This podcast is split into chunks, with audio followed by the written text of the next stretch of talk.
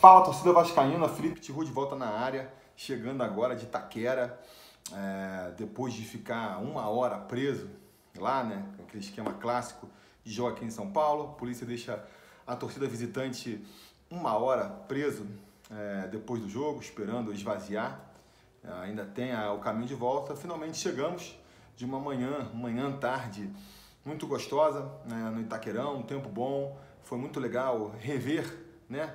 É, amigos aqui do canal que eu já tinha encontrado em outros jogos, é, conhecer é, novos, novos inscritos que também vieram falar comigo lá, amizades novas, próprio conhecer o Itaquerão também foi muito legal. É, por tudo isso foi muito, muito legal a ida para acompanhar esse jogo. Pelo jogo em si, não tanto, né? Uma partida tecnicamente muito ruim, muito fraca, os dois times não apresentaram nada a parte do, do Corinthians é problema dos corintianos, fico mais preocupado com a parte do Vasco.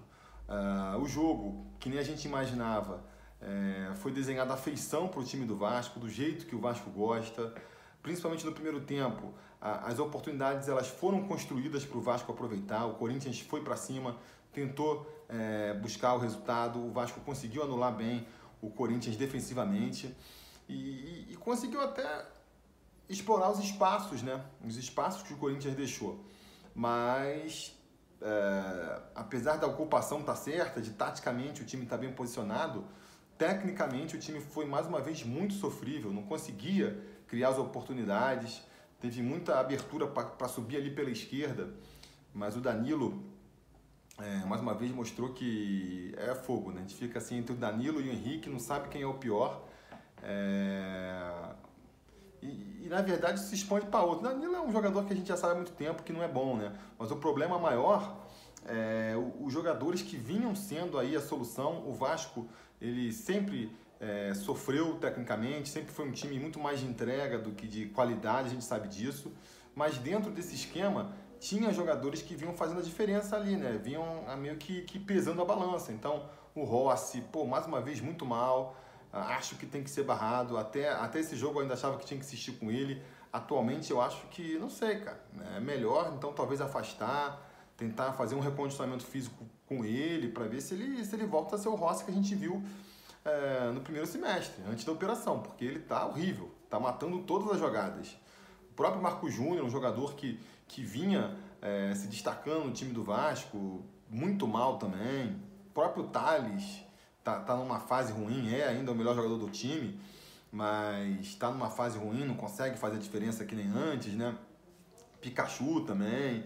Então, assim, a, a possi as possibilidades se desenharam para o Vasco conseguir até sair com um bom resultado, principalmente no primeiro tempo, mas não teve de onde tirar. A, a, faltou completamente, a qualidade técnica ficou faltando muito para o Vasco, né?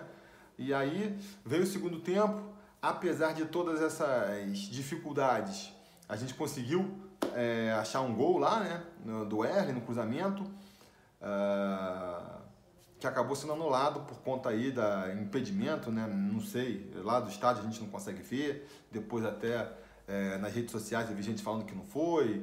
Eu quero acreditar que foi, porque a arbitragem marcou ali, o cara nem foi assistir, né? nem foi ver a televisãozinha, já marcou.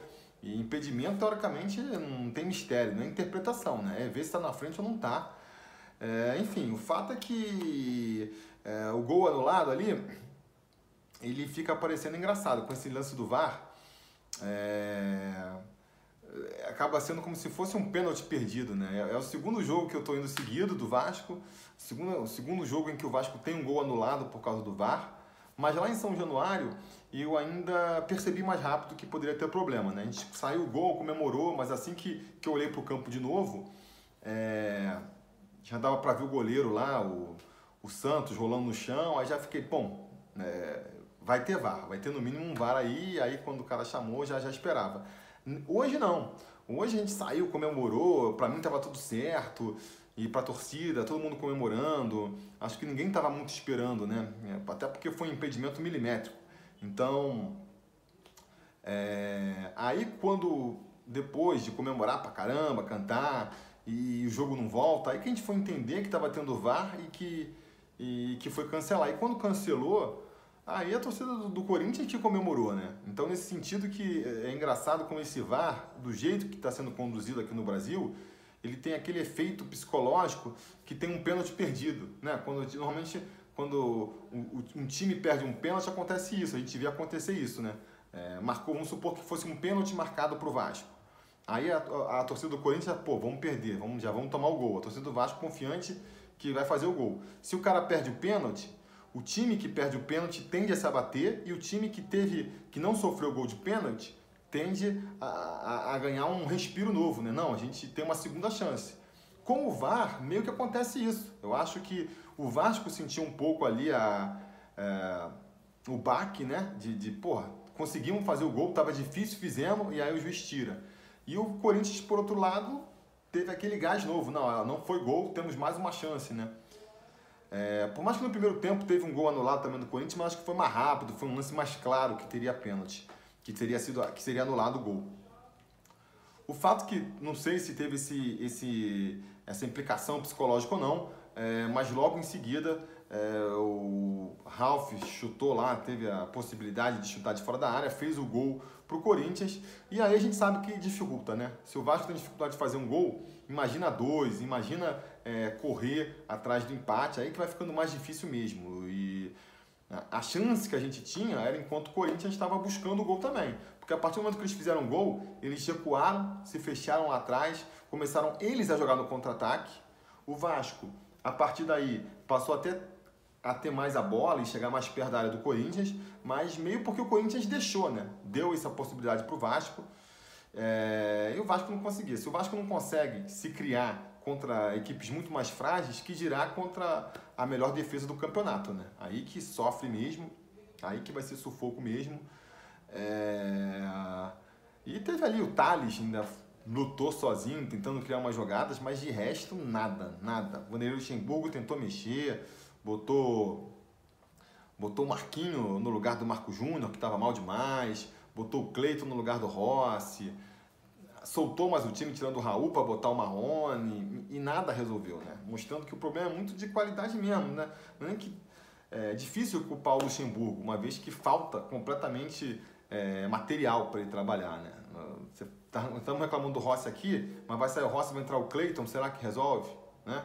Estamos reclamando do Marco Júnior, será que tirar o Marco Júnior e botar o Marquinho, será que resolve? Pelo visto não, né? Pelo visto não. Então o que resta a gente é ficar aí torcendo para para que o Guarim, para que o Felipe Ferreira, primeiro, consigam estrear logo, o mais rápido possível, né? Para quarta-feira agora é difícil, mas sei lá, de repente, é, para na próxima final de semana contra o Santos, ter a estreia dos dois, é, é a esperança de ter um, uma. E a segunda coisa que a gente tem que torcer é entrarem em forma, né? Realmente fazendo a diferença. Eu acho que hoje é a maior esperança da gente ter é, um ganho de qualidade técnica. É isso ou apostar na molecada da base porque ah, se a gente tem um ponto positivo para ressaltar hoje aí, acho que foi o Bruno Gomes. Acho que fez uma boa partida, considerando que foi a partida de estreia do garoto, acho que ele foi bem. É, eu gostaria de ver, na verdade, o Vanderlei Luxemburgo apostando mais na base, né? Porque apostar em Cleiton, apostar em Marquinhos, a gente já sabe que não vai funcionar. Eu sei que é difícil, acabou de contratar o cara, né? Tá pagando não sei quanto para ele. A partir do momento que o cara veio, fica difícil de querer que, que o treinador descarte ele, ainda mais ele sendo pedido do treinador. Então a gente vai ter que aturar, mas o ideal seria isso. O ideal seria apostar mais na base aí, porque para a gente ter um ganho técnico, um ganho de qualidade, ou são esses reforços que chegaram aí, ou então apostar na base. Esse pessoal que está entrando em campo aí, esse pessoal que está jogando, esperar deles é, é difícil, né? É, talvez o Ribamar resume esse time aí. O cara esforçado, corre, se apresenta, mas quando a bola chega no pé dele, não sabe o que fazer com a bola. É, esse é o time do Vasco hoje, parece. Enfim, essa é a minha impressão aqui, saindo do estádio, nem, nem vi melhores momentos, nem vi nada pela televisão. Vou tentar ver de novo para até ter uma noção melhor da partida. É, mas aí é isso, né? A gente vai tentar voltar com uma live, a gente pode discutir melhor isso, vai ter o vídeo ainda aí, é, o vlog lá do, do jogo, com certeza vai rolar também. Então, não se esqueçam de se inscrever no canal, ligar o sininho de notificações, deixar o like aí e deixar sua opinião nos comentários, que vai ser importante aí. Quando a gente voltar com uma live, eu quero ver se eu faço uma live amanhã, tá? Aí a gente já comenta melhor sobre esse jogo aí. Beleza, galera? Isso que eu tinha para falar por hoje. A gente vai se falando.